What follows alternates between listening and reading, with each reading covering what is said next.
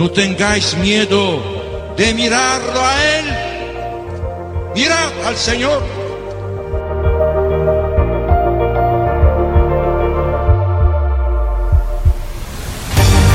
No tengamos miedo a ser santos. Todos estamos llamados a la santidad, que no consiste en hacer cosas extraordinarias, sino en dejar que Dios obre en nuestras vidas con su Espíritu.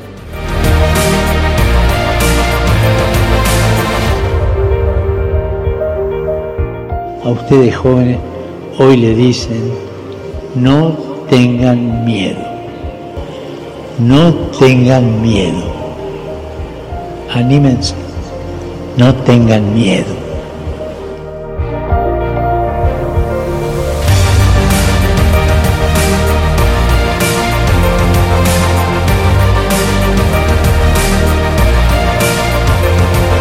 Santos ao pé da porta.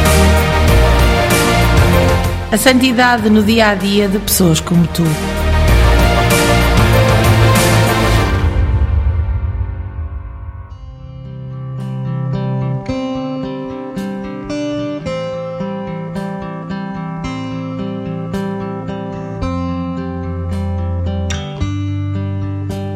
Padre Bernardo Santori No coração da gente. O seu último dia começou, como habitualmente, às quatro da manhã, na capela do Colégio de Ombachi, no norte do Uganda. Aquele dia, no entanto, era um dia particular. 3 de abril de 1983, domingo de Páscoa. O idoso missionário depôs a lanterna e a carrozina em cima do altar para que iluminasse o sacrário. Ali, na Quinta-feira Santa, tinha celebrado o seu 70 aniversário de sacerdócio. Pelas sete e meia, foi encontrado de rosto por terra, braços abertos, com o terço na mão. O primeiro dia depois do sábado, de manhã cedo, as mulheres foram ao sepulcro. Assim cantava a liturgia daquele dia. Também Bernardo tinha encontrado o seu Senhor no fulgor da ressurreição. De imediato, começou a interminável procissão dos Logbara. No dia seguinte, o funeral foi apoteose de um missionário que para os africanos tinha falado, trabalhado, vivido e tinha morrido.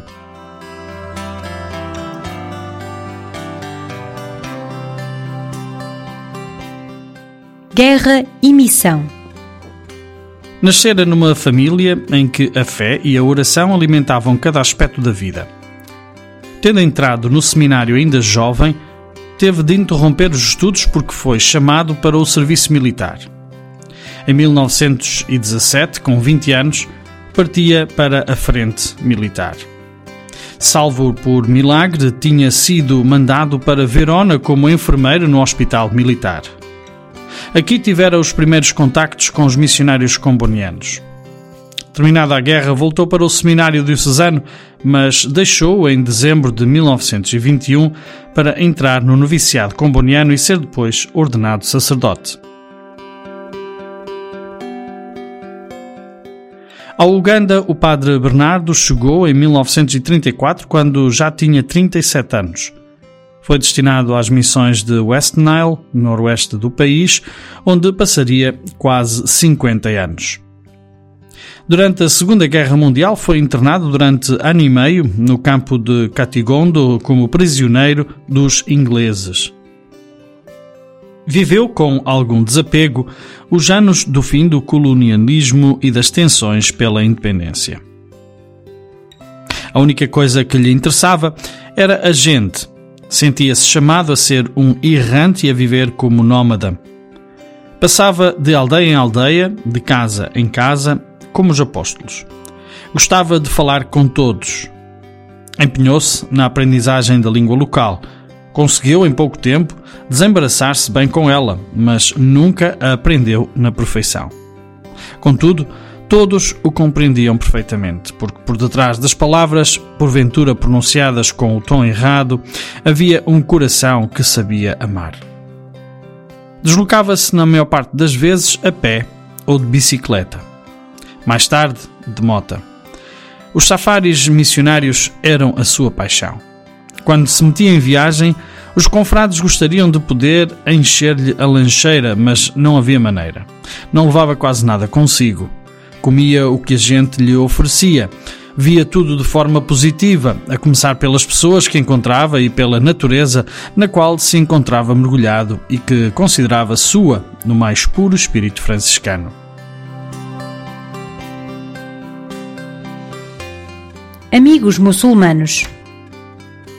Tinha compreendido que a salvação que levava tinha de se traduzir também em cura. Distribuía medicamentos e desinfetava chagas, pondo-se literalmente de joelhos diante dos doentes. Quando a arte de enfermeiro não era suficiente, entrava aquilo que alguns não hesitam em definir como milagre. Como quando curou a filha do catequista Giacomo Dede, atingida por meningite fulminante. Médicos italianos e ingleses, de passagem por Lodonga, tiveram modo de comprovar este facto. O seu método missionário era dos mais tradicionais, sem respeitar muito os tempos da conversão. Tinha pressa. Como todos os missionários daquele tempo, vivia com um espírito de conquista. Explicava: É preciso contrariar o avanço islâmico e a presença protestante. Após três anos passados em Arua, a capital regional, escolheu mudar-se para Ludonga, zona habitada por Logbara e pelos Kakwa, predominantemente muçulmanos. Aqui, a evangelização tinha encontrado grandes dificuldades, sobretudo por causa do grande chefe dos Kakwa, Musa. Bernardo acabou por fazer dele um amigo. Dizia: Com paciência, doçura e a ajuda de Nossa Senhora, conquista-se qualquer coração. Os tempos do diálogo interreligioso ainda não tinham chegado lá.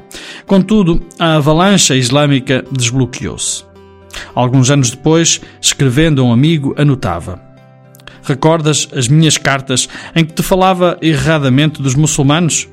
Hoje são os meus melhores amigos. Têm a melhor parte do meu coração e dos meus esforços. O afeto por eles identifica-se com a minha existência. Encontrei a chave para chegar ao seu coração. Estreitei amizade com alguns grandes chefes e hoje os seus filhos estão nas minhas escolas. Depois de 10 anos, o gelo quebrou-se. Contudo, acrescentava ainda: Mas não nos iludamos, são muçulmanos e dos mais fanáticos. Mas quantas mais fazem, mais os estimo e estimarei. A amizade entre Bernardo e Musa cresceu a tal ponto que, pouco antes de morrer, o grande chefe dos Kakwa quis ser batizado. A sua explicação foi simples. Abuna, nós estimamo-nos tanto que não podemos mais separar-nos, nem sequer na outra vida.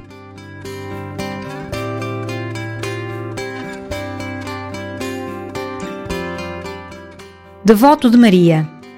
Após 15 anos, Bernardo regressou ao seu país para um tempo de descanso decidiu passar algumas semanas na terra natal, onde, no entanto, não encontrou nem a mãe nem o pai, falecidos durante a sua ausência. Restabelecido das fadigas, voltou para Uganda, destinado a Koboko. Lendária, a devoção do Padre Bernardo a Nossa Senhora. Vinha-lhe da sua infância e cresceu com ele. Várias vezes foi descoberto a conversar com Nossa Senhora, como se a estivesse a ver.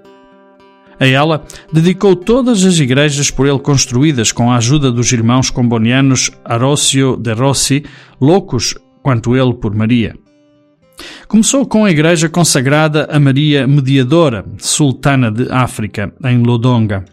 Prosseguiu com a dedicada ao Coração Imaculado de Maria, em Koboko, a dedicada à Rainha do Mundo, em Otumbari, a dedicada à Mãe da Igreja, em Arivo, cidadela do protestantismo.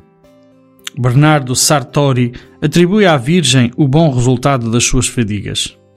Dizia: Cada graça que cai sobre mim vem dela.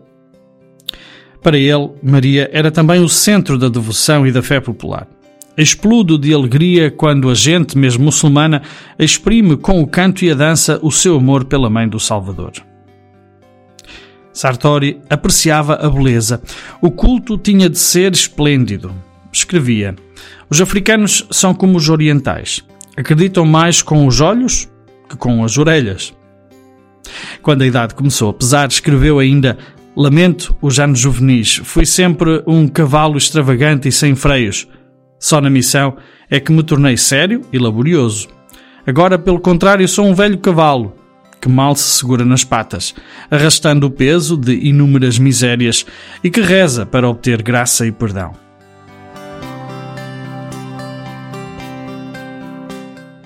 No coração da gente. Para o velho missionário estavam reservados novos sofrimentos.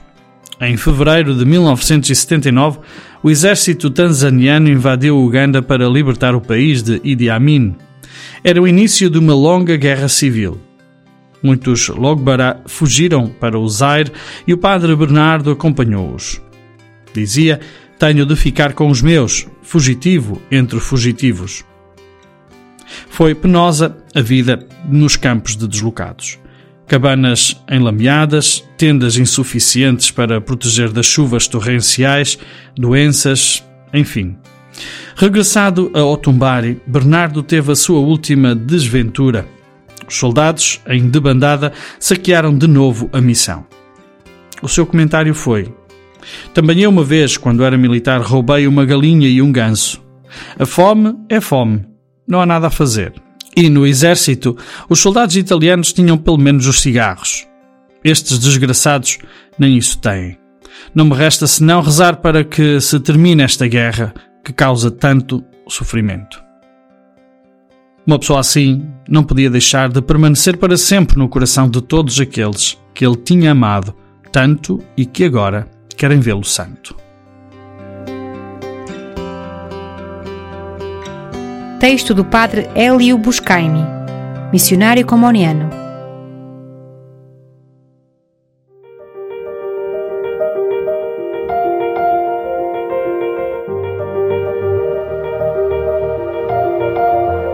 No tengáis miedo de mirarlo a Él.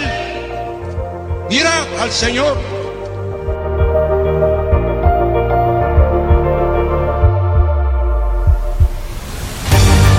No tengamos miedo a ser santos.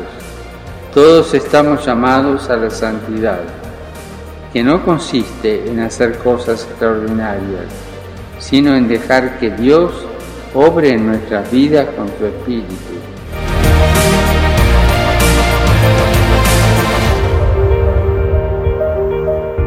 A ustedes jóvenes hoy le dicen, no tengan miedo. No tengan miedo. Anímense. No tengan miedo.